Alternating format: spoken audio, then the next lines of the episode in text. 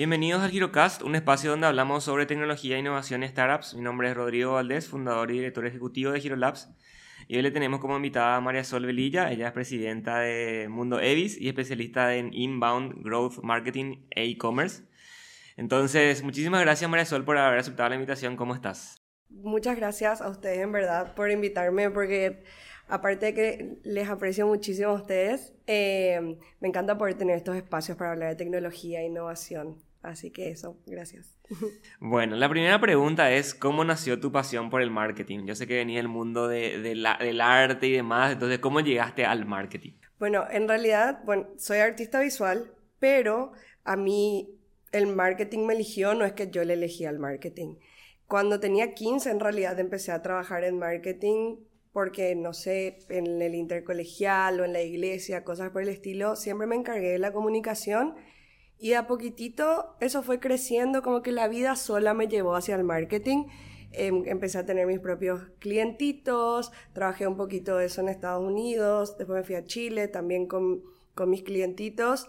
Em, y acá llegué a Paraguay y continuamos trabajando en lo mismo. Te digo, el marketing me eligió. y, pero, vamos a decir, tu, tu, carrera de grado sería artes visuales. Sí, soy licenciada en artes visuales. Y bueno, nos comentaste que estuviste viviendo en el extranjero eh, más o menos siete años, Argentina, Chile, Estados Unidos. ¿Cómo, cómo fue tu experiencia eh, trabajando en, en marketing en otros países? ¿Qué es lo que viste? En realidad lo que cambia muchísimo y así lo primero que se me ocurre cuando decís eso son las pautas, cómo cambian las campañas digitales en otros países es muy potente. Ya desde el vamos del manejo del presupuesto varía muchísimo, em, pero dentro de todo, después de los resultados y eso va variando bastante pero dentro de todo, la comunicación digital funciona bastante similar en, en los demás países, ¿verdad? Eh, el cambio radical, yo creo, o lo que más sentí, em, es en lo que sean pautas, sí. Eh, y, o sea, con relación a lo que hacías allá afuera, es, hacías como eh, una especie de freelance, estudiabas, trabajabas, ¿cómo, cómo, cómo comenzaste en ese, en ese mundo? Ok, em, comencé porque mi tía me dio un frilo, tenía una marca acá y yo le dije, hey, yo te puedo ayudar en, mi en tu marketing, en tus redes sociales. Y así arranqué. Yo siempre digo que, o sea, tuve la suerte de poder pasar por todas las partes de una agencia. Em, ya, ya hice yo diseño, ya hice yo copy, ya hice yo la idea, ya hice pautas, un poquitito de web. Entonces pasé como pimponé todas las partes de una agencia. Em, no te digo que sea buena en todas las partes porque creo que cada uno tiene un talento dentro del marketing, eh, pero sí tuve la suerte de haber probado todos, ¿verdad? Y asimismo em, empecé a tener, después de eso, mis primeros freelos en Buenos Aires. Eh, después en Chile sí trabajé en agencia, pero después abrí mi agencia en Chile que sigue funcionando y vine después acá a Paraguay unos meses por pandemia y me quedé. Así que aquí estamos con Mundo Evis ahora. ¿Cómo llegaste a Mundo Evis y bueno, qué es lo que propone Mundo Evis con relación al marketing? Ok. Em, yo arranqué trabajando como planner digital en Media Team. Ahí vamos a explicar un poquitito qué es Mundo Evis. Eh, es un holding que tiene ahora mismo cuatro empresas. Eh, una de ellas es Ibis, que em, se dedica netamente a lo que sea diseño web, diseño de apps. Y nuestra especialidad ahí es el e-commerce y la consultoría e-commerce. Es decir, no es que te diseñamos la web y te dejamos ahí a tu suerte a ver si es que vendes, sino que hacemos todo un trabajo de consultoría con bastante marketing digital para poder ayudar a que puedas vender dentro de tu e-commerce. Em, aparte de eso está Ibis Academy, que es nuestra academia de negocios y arte, em, donde damos sobre todo capacitaciones a emprendedores que de repente no tienen la posibilidad de contratar una agencia, pero sí pueden manejar ellos mismos sus redes. Entonces le damos varios cursos donde les brindamos las herramientas. Así también mucha gente que quiere arrancar en el mundo del marketing llega junto a nosotros a través de Ibis Academy. Después tenemos Media Team, que em, es nuestra agencia de marketing digital, donde hacemos desde la elección del nombre hasta trabajar todas las plataformas, SEO, email marketing, social media, em, y pautas, por supuesto, todo lo que se necesite dentro del marketing digital eh, y de branding. Y la última, que es nuestra startup, que trabajamos en sociedad con, con otra empresa, que es préstamos.com.pi, que es un cotizador online.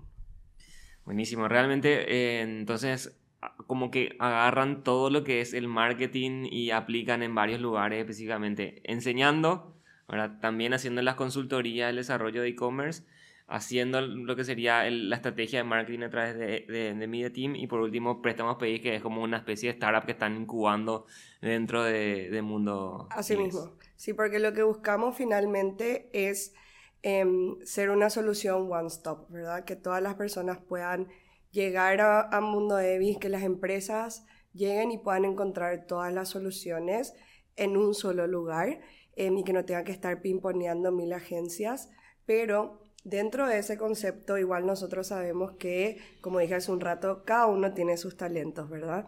Eh, cada uno tiene sus talentos y el sol sale para todos. Entonces hay muchos casos donde nosotros reconocemos, no, esta no es nuestra especialidad, entonces trabajamos en, en relación con, en sociedad con otras agencias, derivamos ciertos trabajos, pero siempre nosotros somos el hilo conductor entre el cliente y esta otra agencia ¿Por qué? Porque buscamos, aparte, ser una solución one-stop eh, y facilitarle la vida al cliente, que haya una coherencia visual entre todo, una coherencia visual de, lenguaje, cómo se va a comunicar eh, y que no, no aparezca una cosa totalmente diferente en prensa a lo que se está haciendo en redes sociales, ¿verdad? Que haya un hilo conductor.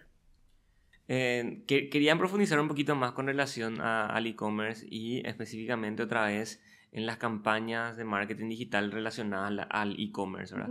Eh, se habla mucho, por ejemplo, de embudos de ventas, de conversión, eh, marketing y remarketing a través de, campañas. Eh, ¿Qué tan sofisticadas son ahora, ahora mismo las campañas que tenemos a nivel nacional? Si bien sabemos que obviamente hay individualidades o excepciones en el mercado nacional, a nivel general, ¿cómo estamos? ¿verdad? Porque eh, por ejemplo, ahora sí, el, clásico ejemplo de que cuando entras a Amazon y quieres comprar un producto y eh, salís de nuevo y dos días después te, te manda el, el, email con ese producto, con un descuento, ¿verdad? Eh, y, y, así como te hacen seguimiento, el catch-up también no solamente en, en, negocios B2C, sino que B2B también, ¿verdad? Entonces, ¿qué nos puede decir un poquito qué tan, qué tan avanzados estamos nosotros en Paraguay en ese sentido de marketing online y digital. Ok, bueno, y justamente eso es lo que te comenté antes. ¿Cuál es la diferencia entre trabajar marketing en otros países y acá? Esa misma.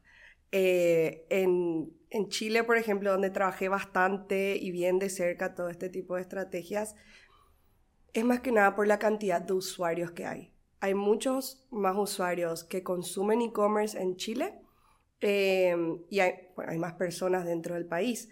Entonces, también poder hacer un remarketing y un targeting tan específico es mucho más sencillo así. No sé si más sencillo, tiene más posibilidades em, por estos factores. Mientras que acá en Paraguay, la verdad es que, aparte de que somos poquitos, los usuarios realmente de Internet son bastante pocos.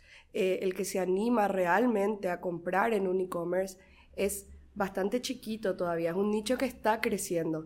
Entonces, si bien nosotros aplicamos igual campañas vinculadas al pixel y a la API y al funnel de ventas y un montón de cosas, acá sí o sí tenemos que apuntar em, a un embudo más amplio. O yo siempre digo, bueno, podemos ir al embudo todo al mismo tiempo porque em, porque es difícil de repente hacer segmentaciones tan, tan personalizadas. Finalmente, tu anuncio le puede estar llegando a, no sé, 10 personas, 20 personas, ¿verdad? Entonces, es invertir mucho en un anuncio de conversión que capaz después no sea rentable. O sea, ahí hay que analizar muchísimo la rentabilidad para poder tomar en serio una decisión de, ah, bueno, sí, continuamos haciendo una campaña de conversión con Pixel. Em, que realmente en mi mundo eso es el sueño del pibe. O sea, de poder hacer esas campañas así, justamente que estén vinculadas a email marketing, que, estén, que tengan como un mejor análisis de los comportamientos del usuario. O sea, mi sueño. pero lastimosamente em, no se puede tanto, tanto, ¿verdad? Y también pasa bastante acá que las empresas grandes, cadenas eh, o franquicias grandes, que sí de repente tienen muchos datos de su e-commerce, em, tienen también como muchos procesos que no les permiten internamente vincular tanto al pixel, entonces es como, pucha, necesito ya que, que la gente se anime, ¿verdad? Tanto comercios como usuarios a creer un poco más en la potencia em, que tiene la innovación, que tiene la tecnología, el e-commerce, porque al final es el futuro y lo estamos viendo cómo crece tanto globalmente, em, más post pandemia, el crecimiento es, o sea, fue tremendo, entonces tenemos que ir dando eso, esos pasitos, sí. Yo lo que siento es que normalmente cuando hacemos nuestras campañas en Instagram y en Facebook, que básicamente son el lugar donde más hacemos campañas, ¿verdad? Somos todavía como que usuarios eh, muy básicos, te voy a decir, ¿verdad?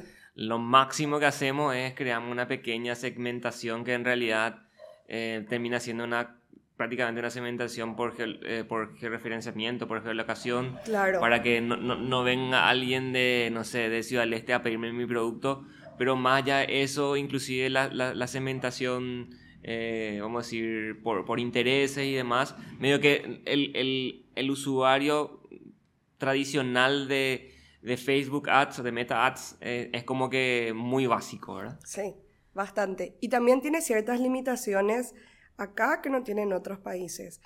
En otros países ya llegué a trabajar, eh, perdón, lastimosamente el marketing es así, importa la clase social dentro del target. Eh, y hay países donde uno puede decir necesito apuntar a esta clase social. Mientras que acá tenemos que ingeniarnos mucho más para poder entender, ah, bueno, los intereses de esta clase son estos, entonces voy a poner para intentar llegar a esta clase social. Es como un juego más, más al azar, ¿verdad? E inclusive los públicos em, similares, mismo una recomendación de meta que tuve una vez yo, es que dentro del público similar el 1% es el público similar, valga la redundancia, más similar al público que vos ya estás trabajando, ¿verdad?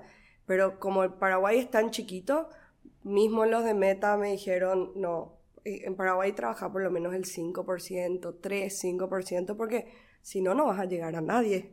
Claro.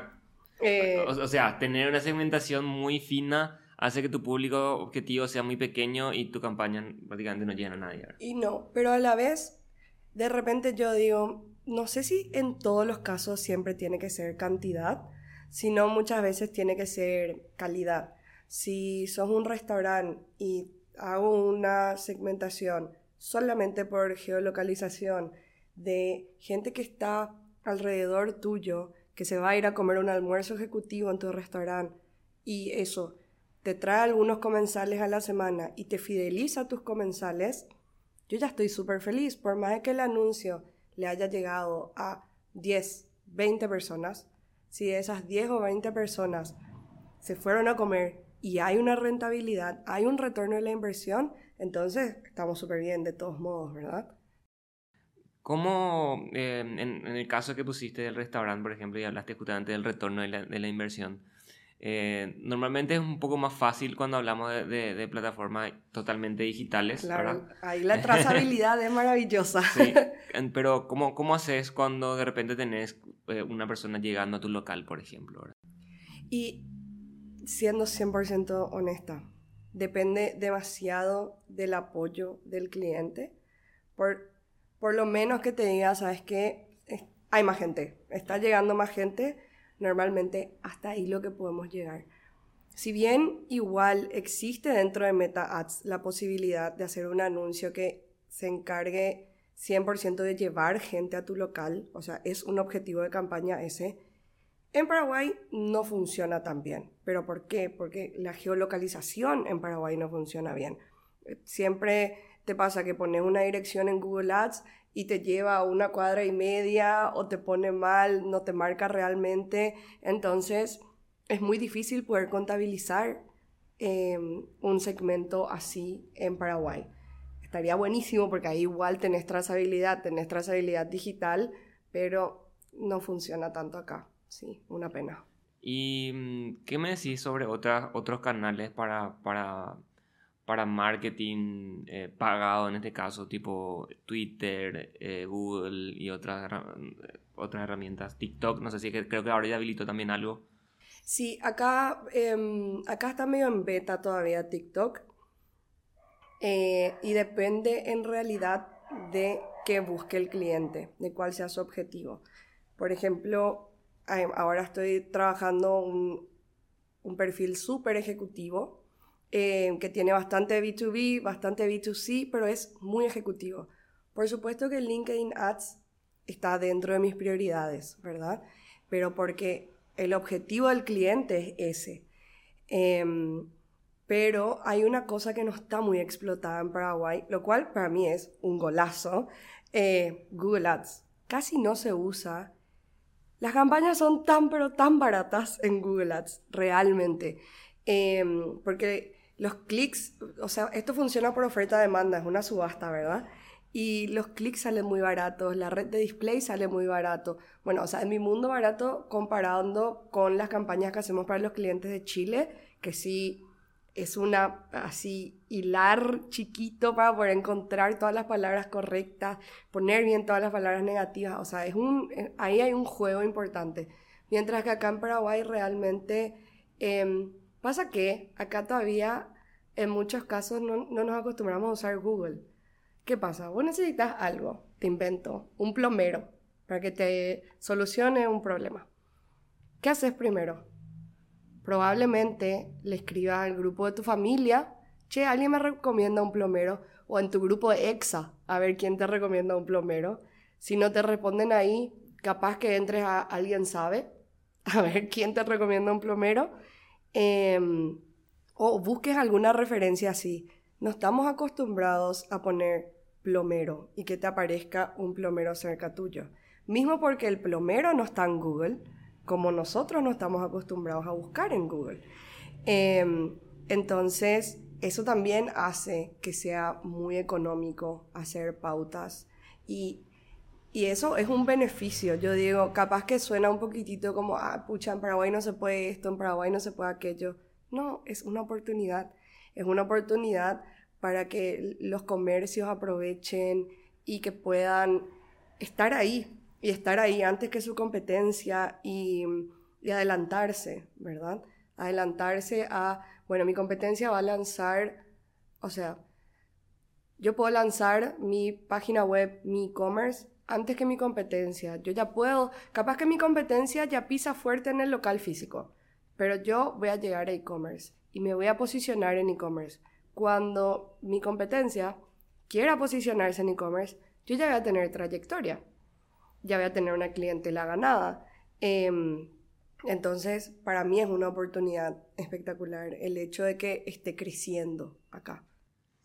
¿Admiras alguna, alguna empresa que quieras animarte a decir eh, a nivel nacional que, que ya, hija de mil, qué bien está trabajando esta empresa a nivel de marketing? Mm, a ver, Qué chupa medias, pero en serio a mí me encanta cómo trabajan ustedes, de verdad, en lo que tenga que ver con diseño web, que ya me tocó compartir con ustedes. Eh, me parece un trabajo muy, muy ordenado, que eso es muy raro en lo que sea web acá. Trabajar bien metódicamente no es el común, debería, pero no es. Em, y otra que me gusta bastante em, es Triciclo, siento que sobre todo en el rubro gastronómico, eh, trabajan una creatividad que me parece muy interesante, sí. Y no, no, no pasa nada, el sol sale para todos, así que... Yo siempre, o sea, eh, nosotros tenemos un enfoque un poco distinto en el sentido de que eh, trabajamos más con el desarrollo de software en sí, ¿verdad? no nos enfocamos tanto en, eh, básicamente en, la parte del marketing, ¿verdad? Nuestro trabajo termina cuando entregamos el e-commerce, ¿verdad? y también, obviamente, hay un montón de cosas ahí eh, depende de cada e-commerce, por ejemplo, eh, la complejidad de, esos trabajos, por ejemplo, integraciones eh, em, y notificaciones, eso, eso que hace que el e-commerce tenga un poquito más de complejidad técnica es lo que a nosotros nos, nos apasiona y nos, nos gusta trabajar, ¿verdad? Pero aparte de eso, quería saber cómo, cómo ustedes manejan el desarrollo de, los sitios web ahí en, dentro del mundo de Avis. Ok. Em, y depende muchísimo del sitio, ¿verdad?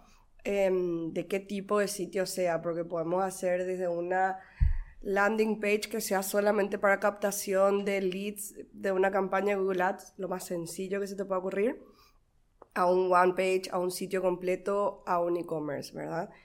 Y siempre depende demasiado de los requerimientos. Es decir, si vos me decís ahora mismo, ¿cuánto sale una web en Mundo Evis? Yo no te puedo decir. Em, porque yo necesito escuchar tus necesidades. Em, ¿Qué es lo que vos necesitas dentro de tu dentro de tu e-commerce? ¿Cuántos productos vas a tener? ¿Necesitas que sea administrable? ¿Qué? Hay tantos factores que cambian dentro del diseño. Em, pero, y justamente dependiendo de eso, es que vamos nosotros, inclusive armando el equipo que va a trabajar dentro de esa web, ¿verdad? No específicamente dentro del mundo Evis, pero sí ya llegué a trabajar en proyectos Magento, pero porque era un e-commerce que tenían em, sucursales en todo Chile, muchas, y el Magento, o sea, el e-commerce tenía que controlar el stock de todos los locales a la vez, vinculados por geolocalización dentro del e-commerce. Entonces, si yo estoy en Santiago o en región metropolitana, puedo pedir y bueno, sale que el stock está disponible acá, entonces el costo de mi envío va a ser este. Eh, era un trabajo potente, pero ese ese era el requerimiento, ¿verdad? Entonces uno tiene que, considero yo, que poder adaptarse a esa necesidad de, del cliente. Como puede ser tan simple como hacer un, un WooCommerce y empezar a vender y que el e-commerce esté listo en 15 días, un mes, como puede ser un proyecto magento de programación de muchísimo tiempo, ¿verdad? ¿Qué recomendás a, empresas que están comenzando o, que quieren posicionarse en, este mundo digital? ¿Cómo, ¿Qué es lo que tienen que tener en cuenta, eh, así, por lo menos básicamente? Mm, ¿Sabes qué yo te diría? La inversión. Yo siempre digo, como, como es un canal donde se está recién conociendo, no se confía, Em, como que muchas veces no quieren invertir o, en pautas o no quieren invertir en su desarrollo. Entonces, siempre invito a hacer este ejercicio. Tenés un, emprendimiento que vendías eh, aritos artesanales en Instagram. Empezó a crecer, empezó a crecer y dijiste, bueno, tengo que tener por lo menos un catálogo o algo para facilitar mi venta o estar presente en alguna tienda. Ok. Supongamos que vos querés abrir tu tienda de joyas artesanales. ¿Cuánta inversión vas a necesitar en el mobiliario, en alguien que atienda todos los días, en, el alquiler, en todos los 10 mil millones de gastos que representa una tienda física? Bueno, haces ese número, esto es lo que te va a salir el e-commerce una vez y después tenés mantenimiento, ahí se va viendo pero una vez y ya está. Entonces, em, hay que animarse, hay que animarse a hacer ese salto a la piscina, probar, ser los primeros en tu rubro, em, que de eso se trata la innovación, ¿verdad? Sí, yo creo que eso considerar y también considerar la inversión en pautas, que nuevamente las empresas de repente no se animan tanto, pero yo tuve una experiencia Em, de una empresa que no puedo decir su nombre, em, que yo les venía insistiendo, por favor, déjame hacer tus pautas, por favor, déjame hacer tus pautas, por favor. Meses. Hasta que me dijeron, bueno, toma, acá tenés mil dólares, hace mis pautas. Y yo dije, vamos. Les gustaron tanto los resultados que al mes siguiente me dijeron, acá tenés cinco mil. O sea, muy bien. Animarse, como también, a ver, dije ahí números grandes, pero como también empresas que tenían 40 dólares al mes, el mínimo diario es un dólar, tenían 40 dólares al mes y un mes, tipo, dijeron, bueno, vamos a probar con 80 para hacer la prueba también, porque pujé ahí y con la diferencia de ese 80 se quedaron felices de la vida, después se animaron a gastar 100.